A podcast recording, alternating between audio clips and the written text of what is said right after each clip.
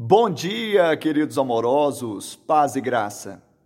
Todavia ficarás mudo e não poderás falar, até o dia em que essas coisas venham a realizar-se.